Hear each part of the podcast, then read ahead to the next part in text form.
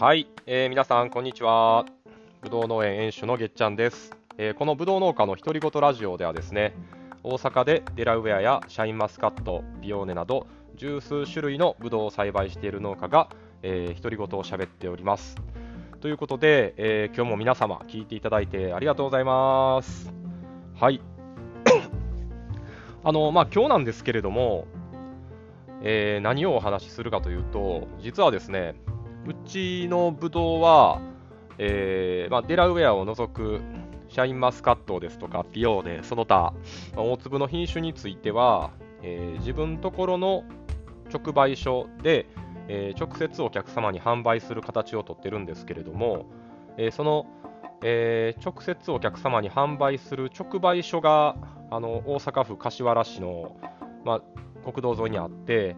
えーまあ、そこの、えー、駐車場周りと、えー、お店の土間ですね、お店の中の、えー、地面のところの工事をしたので、え、その話をさせてもらいたいかなと思います。で、まあ、その中でですね、いろんな細かなトラブルもありましたし、え、学ぶこともありました。え、ですので、あの今回はですね、え、どんなトラブルがあったのかっていう話を、まあ、ちょっとあの面白い話としてね、えー、聞きやすいと思うんで、えー、お話をさせていただいた上で、えー、そこからどんなことを学んだのかっていうね、えその2本立てで、えお話しさせてもらいたいかなと思っております。で、まあ今日のお話を聞いてもらうことで、え意外とこんなことってプロの職人さんに頼んでもあるんだなっていう、えまあ、ちょっとしたね教訓にもなるでしょうし、あとはあの学びのところはあのもしね直売所経営されてる方とか、え農業されてない方でも、えー、庭のエクステリアをね業者さんに頼むときに、えー、ちょっと参考になるかなと学びになるかなと思いますので、え、最後まで聞いてもらえると嬉しいです。はいということで、え早速お話ししていきたいと思うんですけれども、えどんなトラブルがあったのかっていうことを話す前にちょっとねどんな工事をしたのかっていうところをあらかじめお話しさせてもらいたいかなと思います。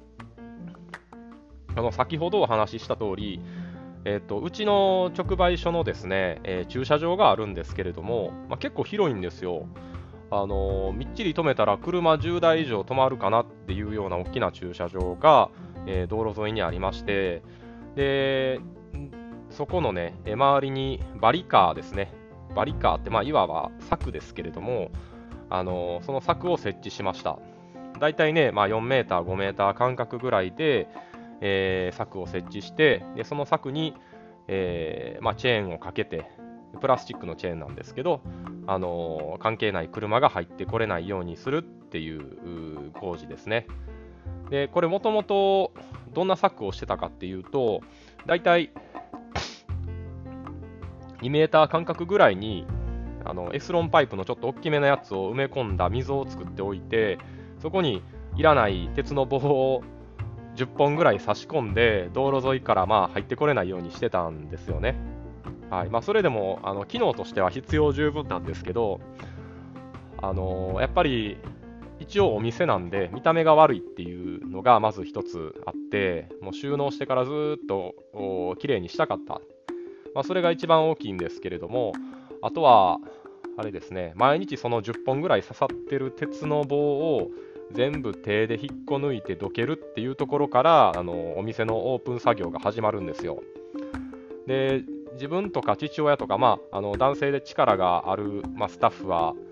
あの朝からブドウを取りに行ってるんでその鉄のパイプを引っこ抜くっていう作業があの母親がやってくれることが多いんですけどなかなかそれがもう年になってくるとしんどいと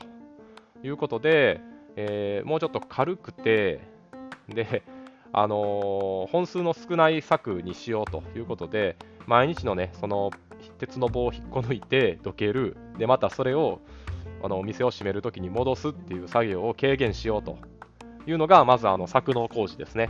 で、もう一つが、あの直売所の中の土間打ちなんですけど、あのうちの直売所ですね、もうこの半世紀近く前に、あの ご先祖様が ですね、自分のおじいさんの時代に建てたやつなんですけど、あの素人がこう地面にそのコンクリート塗ってるんですよね。手で塗っててもボコボコで、あの販売するための机とか置いても足がガタガタになりますし、椅子もすぐに傷むんですよね。で、何よりお客さんが座った時に送り状とか書いてもらうんですけど、あの座り心地も最悪であると。で、見た目も良くないということで、あのまあ、そこの工事もですね、まあ、やってもらおうということで、お店の中のその地面をフラットにして、えー、機能的にも見た目的にも良くするっていう、まあ、この2つの工事を、えー、やってもらいましたというのが、まあ、ざっくりとしたね、えー、何をするのかっていう話です。で、その中でね、まあ、どんなトラブルがあったかっていう話なんですけど、まあ、ここはね、笑い話です。ちょっとね、あの内容によっては笑えないところもあるんですけど、まずですね、あの道路沿いに、えー、っと、まあ、バリカーですね、その柵、ポールを立ててもらうにあたって、えこれまで鉄の棒を立ててた太めのエスロンパイプの穴っていうのをもう全部撤去して、でその、えー、バリカー用の、なんていうんですかね、この穴を設置するんですよね。だからその柱にあった溝というか、えー、サヤカンって言ってましたかね、サヤカンっていう棒を設置するんですけれども、まあ、それを設置するにあたって、あのー、アスファルそこがアスファルトなんですけど、そのアスファルトを帯状にずっと切っていくんですよ。で、アスファルトを帯状にずっと切っていって、で、サヤカンを設置した上で、切ったところに、え、コンクリートを流し込んで、で、えー、固めてっていう形になるんですけれども、えー、トラブルその1ですね。アスファルトの切断切断がめっちゃこう粗いっていうのがありまして大体その50センチぐらいの間隔でずっとまっすぐにね切ってくれっていう風に明確にその朝の打ち合わせでは言ってたのに思いっきり50センチからぶわー脱線してで一番広いところではあの62センチぐらいこうバーッと切ってしまってさらにそこからあの内側の方にバーってこうミスして切った後の溝が残るっていうあのこれが、まあ、最悪のミスやったんですけど、えー、夕方になってどんな感じかなって見に行ったら思いっきりミスってるっていうトラブルがありました。はい、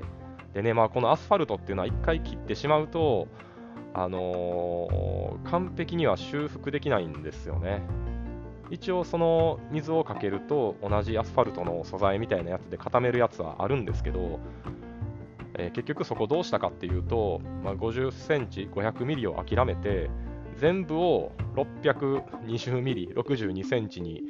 えー、揃えるっていう作業をやってます。なので、もともとよりも想定よりも12センチ広くそのコンクリートにする部分が広がってるんですけど、はいまあ、そんな事件がまず1つありました。で、その次ですね、えー、ポール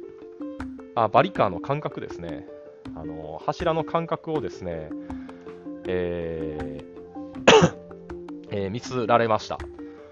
で、このポールの間隔を、あのー、ちょうど間口が23.5メーターあったんで、えー、その間にポールを一番端まあ、一番端も入れるとまあ5本立てるんですかね。そしたら大体間が4.6メーターになるんです。で、4.6メーターで均等に立ててくれと言ってるのに、えー、なんとですね、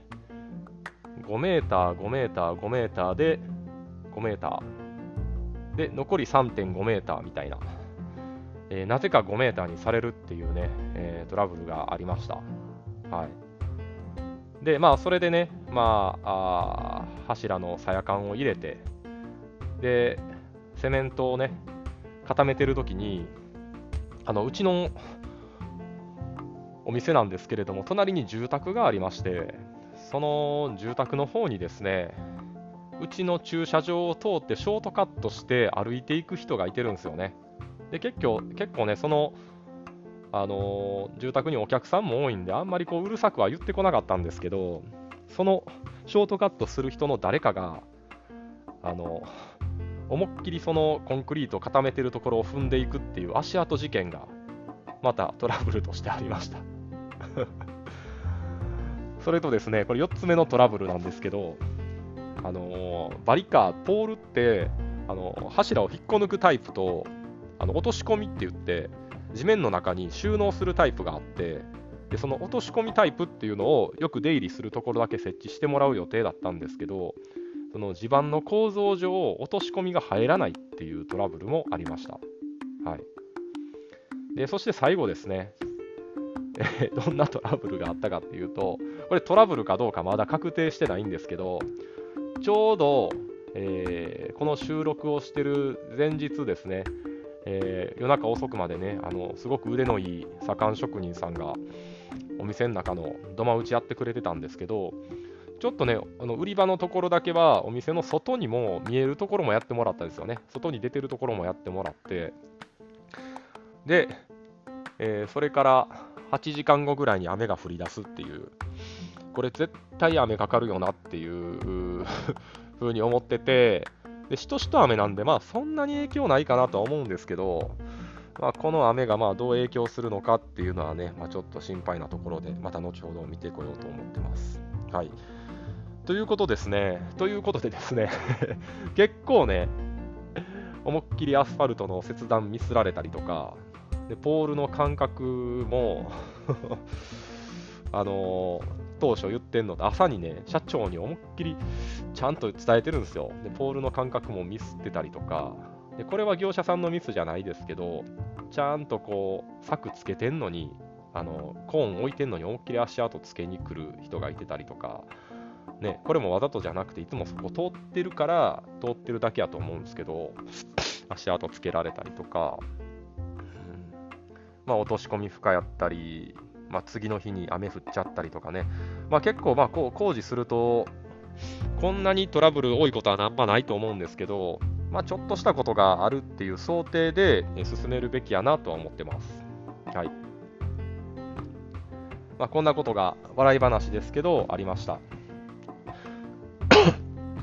で、えっと、まあ、このトラブルを受けたのもありますし、まあ、今回のその工事をね、いろいろとお願いする中で、いろんな学びがあったんですね。え、その学びについてですね、お話ししたいと思います。で、まず、あの、自分全然言葉を知らなかったんですけど、外交工事って分かります？外の溝って書いて外交って言うんですけど、あの、横文字だとエクステリアなんて言ったりもします。要はですね、まあ、今回みたいな柵の工事もそうなんですけど、えー、まあ、ご自宅の工事されるときであれば、家の周りの溝とか、塀とか、あのえー、門構えとか庭とか、まあ、玄関周り、駐車場みたいなところを施工する業者さんは、そのエクステリア、まあ、外交工事専門の業者さんになります。で最初はその外の溝って書いて外交って読む、その外交って何なんて うち別に溝の工事せんねんけどって思ってたんですけど、それはまあ自分の常識がないだけで、まあその外交って言ったらエクステリアなんだなと、まあ、家の外の工事する業者さんなんだなと、えー、思われたらまあいいかなと思います。まあ、そういう、ね、学びがまず1個あったのと、あとはね、大体、あのー、職人さんの工賃ですね。あのまあ、今回見積もりを取ったりとか、あいみつ取ったりとか、まああのーまあ、いろんな人に聞いて、大体まあ安くて2万円、まあ、相場は2万5千円ぐらいみたいです。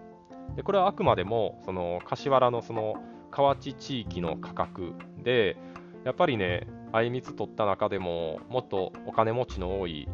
あの大阪でも北の方の業者さんは、まあ、もう少し高めの相場でした。はいまあ、地域差はあると思いますけども、大体日当職人さん、まあ、2万5千円ぐらいで見ておくと、まあ、その相場から 離れてはないかなと思います。はい、あと皆さん、えー、セメントとモルタルとコンクリートの違いって分かりますか？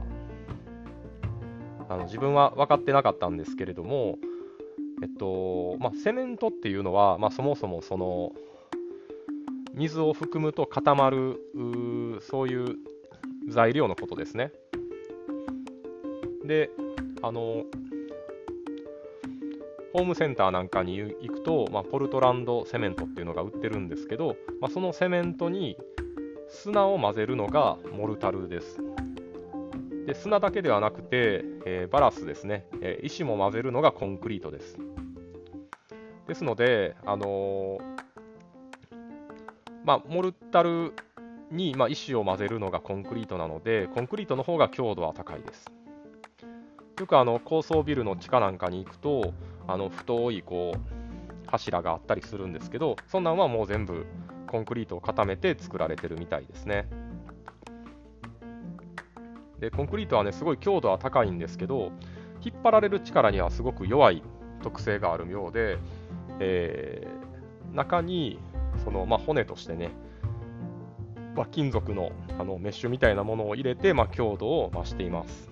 はい、でうちも直売所の土間打ちをしてもらうにあたって、え、中に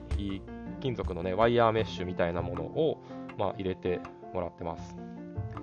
で、あの、なんぼね、まあ、コンクリートの強度があるって言っても あまりにも薄いと車が乗ったりした時に割れてしまいますし、えー、まあ、重いものを置いたらね、えー、稀に割れることもあるということで、えー、場所によっては、もともとあった、えー、土間を削ってもらって、えまあ、厚みを確保してもらったりとか、あのアスファルトに乗っかるようなところは、アスファルトを削ってもらって工事してもらいました。でやっぱりその削る工事が増す分ですね、えー、どうしても工賃は上がってくるんですけど、まあ、将来やり直すことを考えれば、あの削ってもらって、その上に太くね、厚みを持たせて、えー、施工してもらうのがおすすめかなとは思います。はい、あとは、あの左官職人さん言ってたんですけど、あのメッシュ入れるだけで全然違うとは言ってましたね。えー、大体まあ3センチとか4センチとか薄くそのコンクリート塗っていくだけやと、まあ、車が乗ったりとか大きな冷蔵庫を置いたりするとあの割れてしまうことが多いということであの メッシュ入れるのはねその場所によっては結構あのメッシュが浮き出てきたりして大変みたいなんですけどうちの土間なんかボコボコやったんであの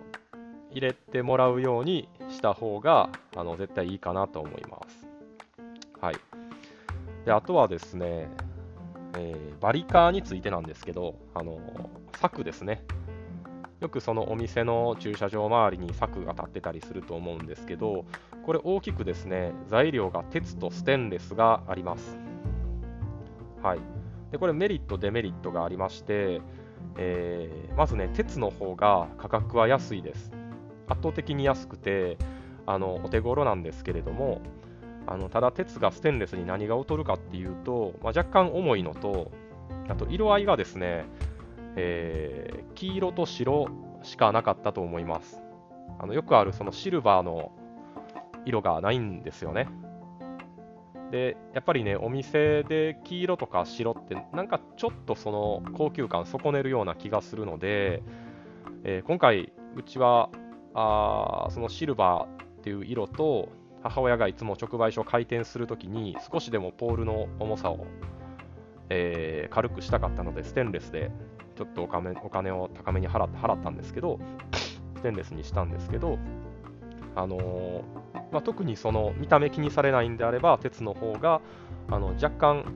強いですしあとはあの安いですしあの黄色の方がねあの車とかに当てられる可能性は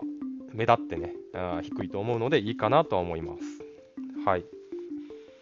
で、あのー、まあ、業者さん曰くそんなにどこのメーカーのバリカーかっていうのはあのスペックは変わらないみたいです。業界トップは定金さんっていう業者さんみたいなんですけど別にまあそこである必要性というのはなくてそんなに見た目がちょっと違いがあるぐらいでえー、変わりはないみたいですね。はい。で、あとですね、えー、先ほどトラブルのところで話したんですけど、あのコンクリートにちょっとだけ足跡をつけられた事件、これが顛末がどうなったかっていうと、足跡がついたところだけ、あのー、薄くあのセメントをね、ボンドを混ぜたセメントを色を調整しながら塗ってもらうっていうことになったんですけれども、えこれ結論ですね、完全にその色を合わせることはできないんですね。足跡がついてることはよく見たらわかる状態です。はい。なので、あのー、お店とか、あの、括弧結構気にするようなところで、えー、セメントの工事をセメントを使った工事をねされる場合はもう本当に足跡対策っていうのはあのー、シビアにやった方がいいなと思います。でせっかく工事してもらったのに、え、猫の足跡とかね誰かさんの足跡がつくともうそれをね完全に戻せないんですよねでそこの部分をもう一回割ってやるって言っても割ったところの継ぎ目まで継ぎ目が残りますしお金もかかりますし、まあ、今回もう一回やり直すっていう判断はできなかったですし、そこまでコストをかける必要もないかなと思ったんですけど、まあね、もう足跡対策っていうのはしっかりやった方がいいかなと思いますね。はい。あとはですね、学びとしては、もう左官職人さんの腕の凄さですね。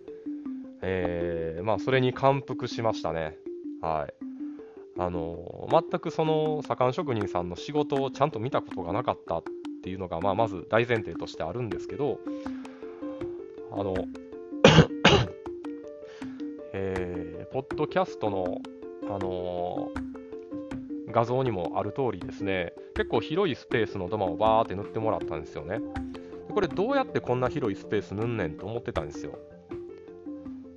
ですけど、あの、こう木の板みたいなところに体を置いて、でもう一枚こう木の板を置いて、そこにえー、道具とか材料を置いてこうバーっとこう塗っていかはるんですけど、まあ、それがですね、まあ、すごいこう、まあ、当たり前ですけどね、ベテランの職人さんなんで、あの仕事が効率的というか、で完成ももうつやつやで、あこれはさすがやなと思いましたね。で、一番わからないのが、シャッターがこう周り あのー、8面ぐらいあるお店なんですけど、これどうやってこのシャッターを閉めて鍵を閉めたんかなっていうのがですね、えわからない その完成してツヤツヤに磨き上げたところを、どうやってこう内側からシャッターの鍵かけたんかなっていうのが、あの、すごいなと思いますね。電気の、何ですかね、電気のスイッチもね、その一番奥ばったところにあるんですけど、これどうやってこれ電気消して脱出したんやろうっていうのが全くわからない。わからないけど、その仕事の完成度はすごいですよね。もうツヤツヤに仕上がってるんで、えー、左官職人さんはさすがやなと思いました。はい、まあ自分らが思ってる以上にやっぱりこの経験とかノウハウがあって、あのいろいろ、あのー作の方ではトラブルがあったんですごい心配しながらいろいろ見てたんですけど、うん、あのもう全然問題なかったですね。ただまあ、その仕事してもらった結果、今日雨降ってるんで、雨がかかったところがどうなるのかっていうのがちょっと心配ではあります。はい、でね、これで最後にね、一番の学びなんですけれども、あの社長にちゃんと伝えてもうまくいかないことが多々あるっていう、これが最大の学びですね。はい。あの、いい社長なんですよ。あの、まあ、これまで、まあ、直売所他の工事もやってきて、で、まあ、直売所以外でも、まあ、いろんな業者さんとやり取りしてきたんですけれども、もうベスト5に入るぐらいの聞き分けがいいというか、聞き分けがいいって言い方あれかな。だから、なんかこう話が通じやすい社長さんで、あの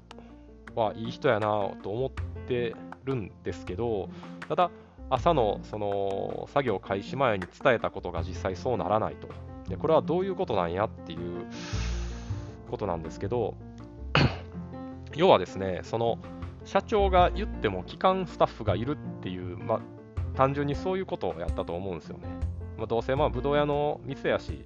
そんなまあ適当にやっててええわっていうことでもないんかもしれんけど、まあでもそういうふうに思われてるスタッフがいんのか、それとも単純に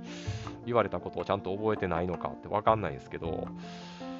うん、やっぱりね、その、ある程度現場に顔を出して見とかんとあかんなっていうのは思いました。なので、最初の方に結構ミスってんなっていうのを気づいてから、あのコンビニでコーヒー買っていって、これどうぞって言って渡しつつ、ここどうなんですかとかね、あのちょっと聞いたりとかしてたんですけど、まあ、そしたら、まあ、認識違いはだいぶ減ってきましたし、あの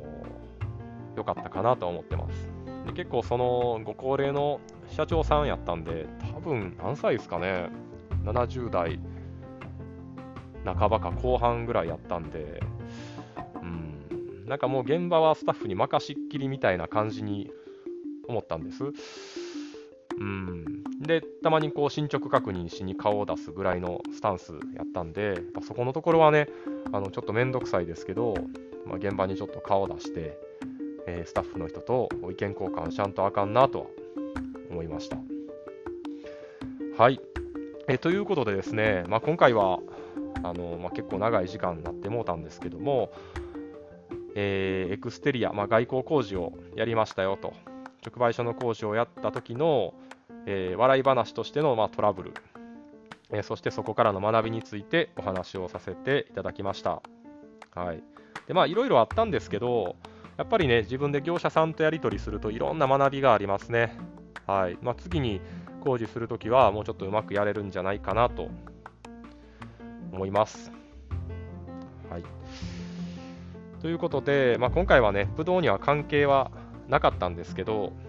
あのブドウの直売所の話ということで、はい、あのこんなネタもたまには差し込んでいきたいと思いますので、よろしくお願いします。はい、じゃあ今回は終わります。じゃあな